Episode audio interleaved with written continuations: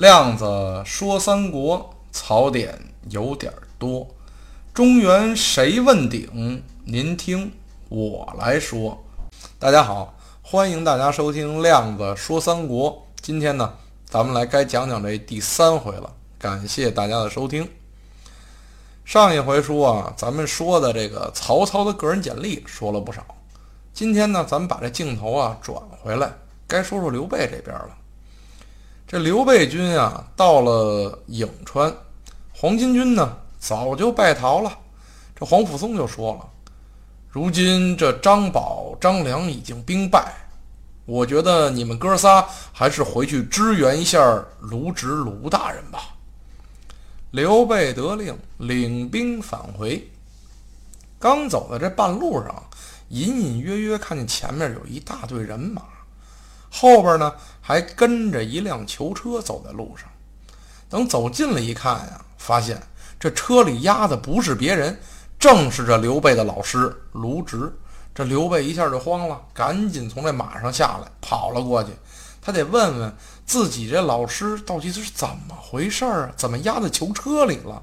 这卢植就说了：“我几次大战张角，因为他会妖术。”我一时半会儿赢不了他，这朝廷呢，就派了黄门左峰来督军。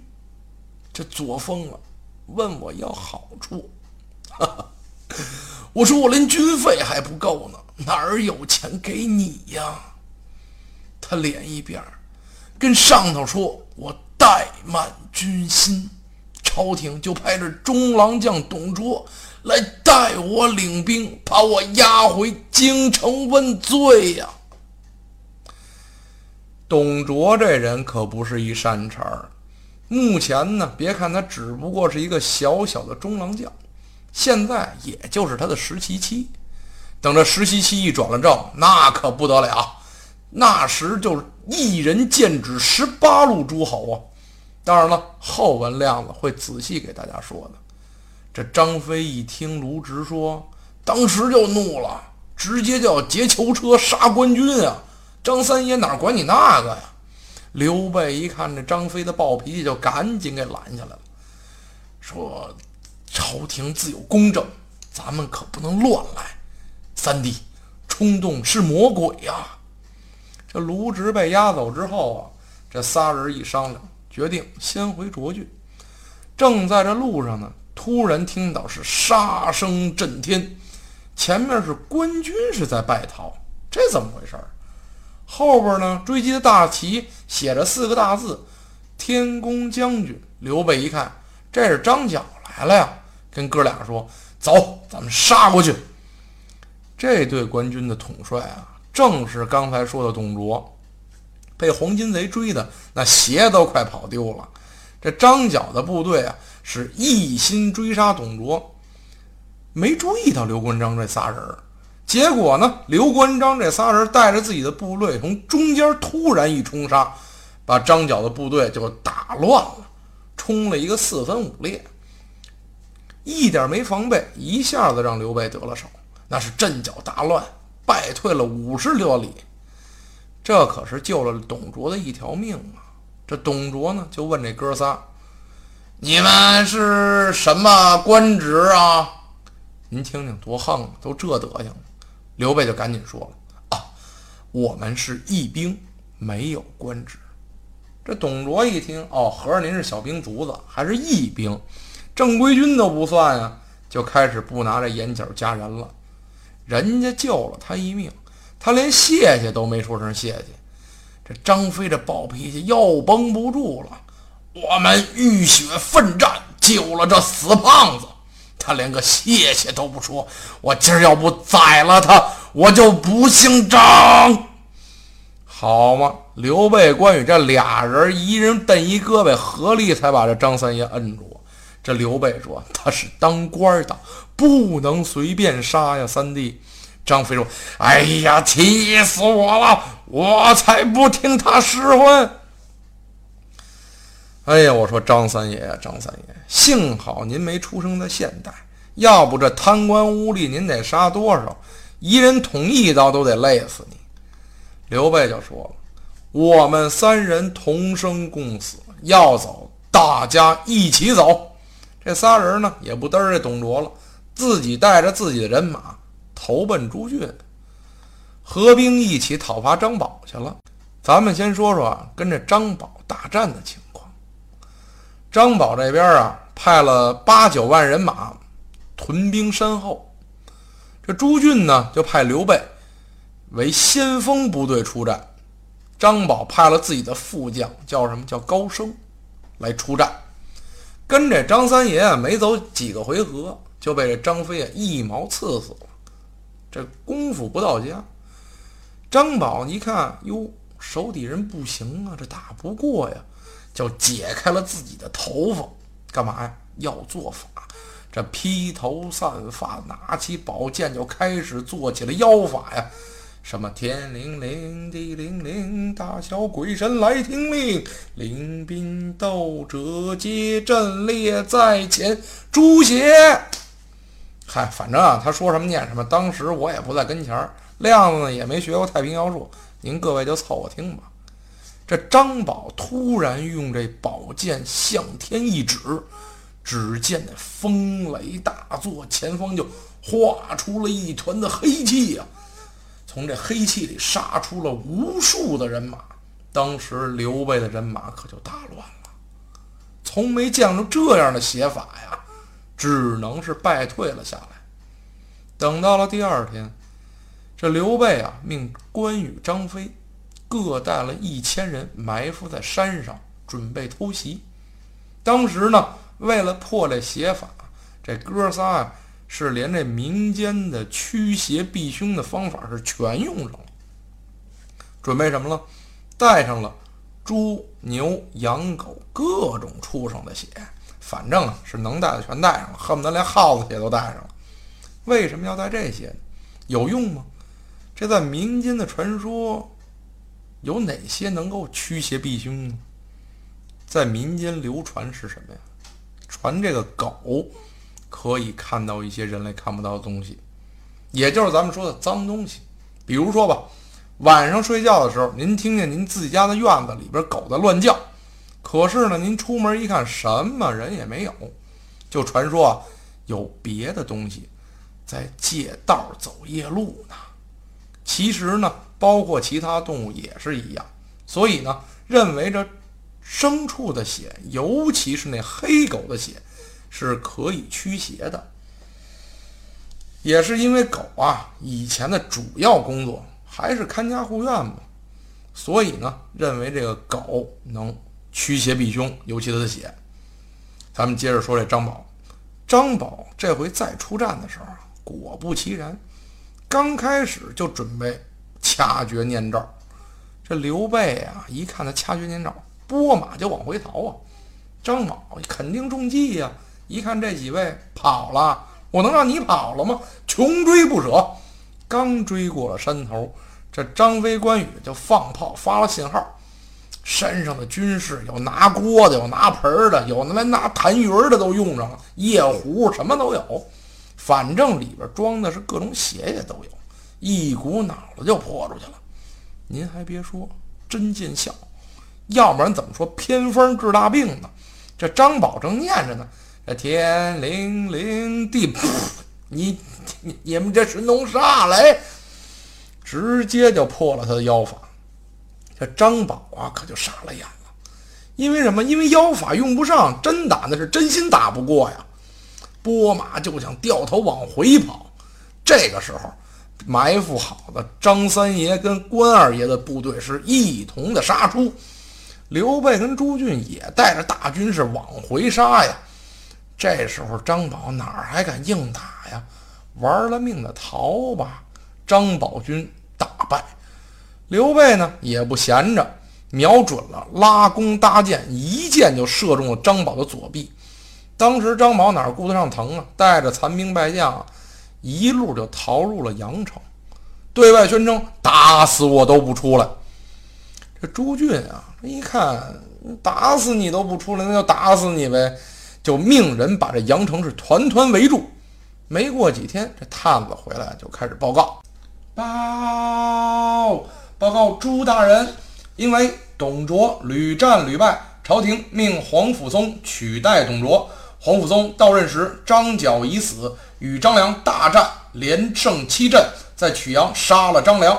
朝廷加封皇甫嵩为车骑将军兼冀州牧。皇甫嵩上表卢植有功无罪，朝廷让卢植官复原职，令曹操助皇甫嵩讨贼有功，封济南相。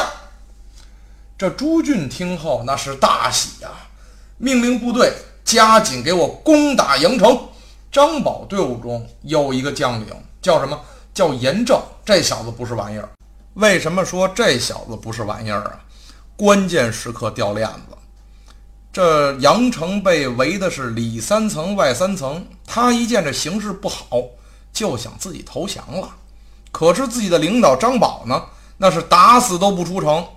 严正一琢磨，我不能跟着你吃瓜唠啊！你死我可不陪着。那我先打死你吧，就把这张宝给暗杀了，好开城门投降。您想吧，平常咱们说都是弃车保帅，可是严正好是弃帅保车呀。这开城门，朱俊就带着自己的部队就杀进来了，那是长驱直入，势不可挡啊！瞬间就拿下了阳城，同时呢。朱俊又借着这胜利的势头，平定了附近的很多郡县，才一起向朝廷报捷。这就告一段落了。这黄金贼的三大巨头啊，到此就全被灭了。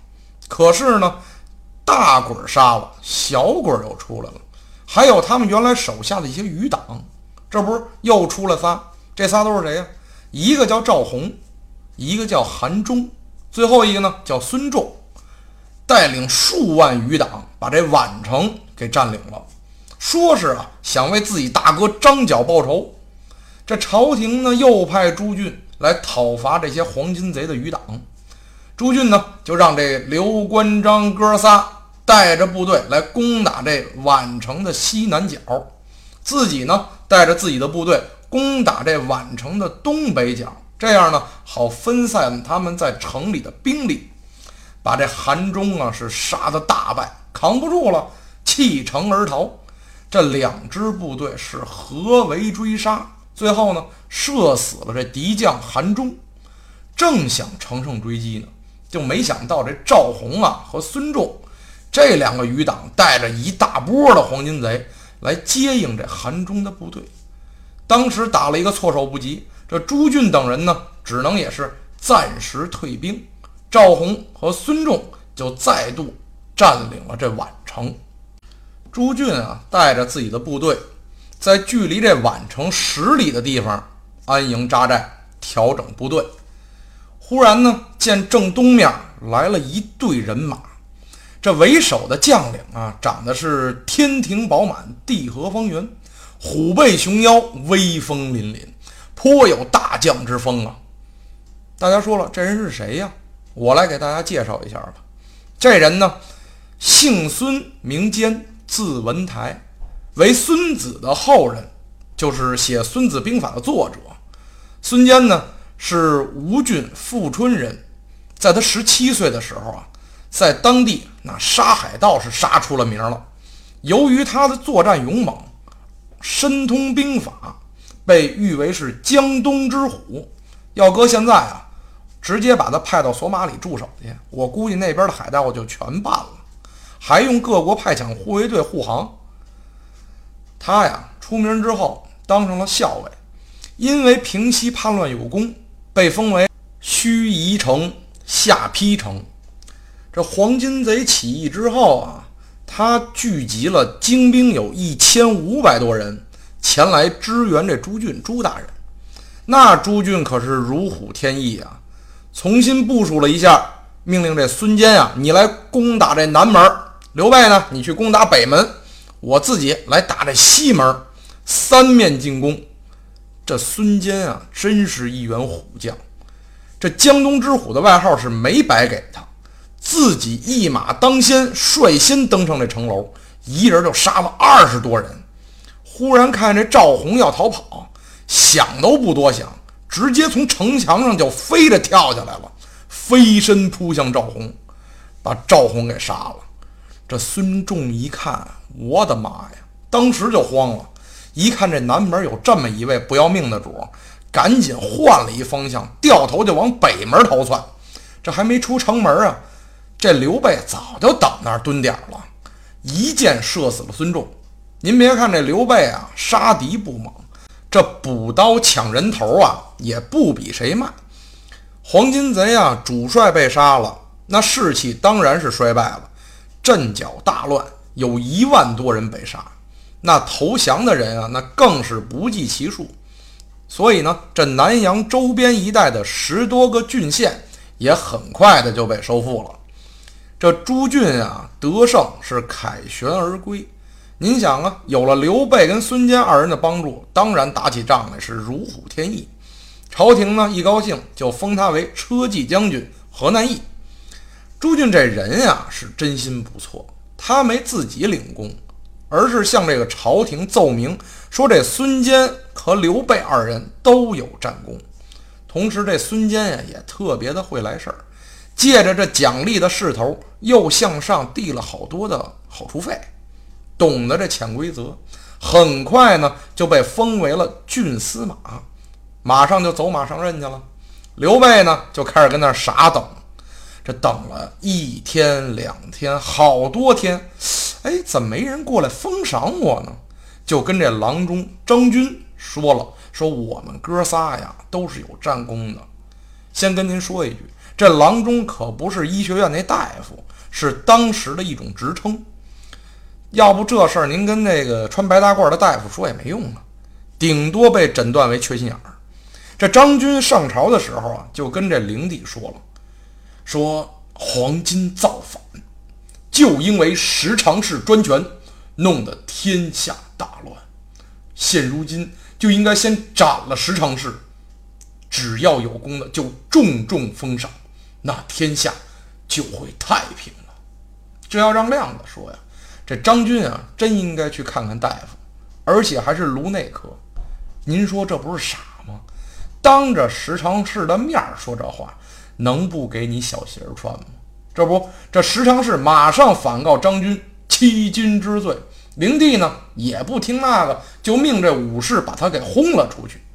这十常侍也怕这事情闹大了不好收拾，就让这灵帝啊封赏这些平息叛乱的功臣。这时候这灵帝才想起来，封刘备为定州中山府安喜县尉，就是一个芝麻绿豆大的小官儿。这刘备仗也打完了，就陆陆续续的给士兵发了军饷，就是打仗的工资，遣散了这些军兵，只带着自己的二弟、三弟，也就是关羽、张飞嘛，以及二十多名亲随走马上任去了。他上任之后确实是个好官，很努力的来治理县里的环境，那是深得民心呀。可谁知道呢？这好景不长，这平静的日子啊，刚过了四个月。从上面突然降下一道圣旨，这圣旨是干嘛呢？其实就是要裁员，尤其是针对那些啊本来是平民，但是呢因为打仗的时候立了军功才当官的人。这刘备当然也担心自己会不会在这淘汰名单里呢？究竟刘备在不在这名单里？会不会被淘汰？咱们呀下回再说。感谢大家的收听，再见。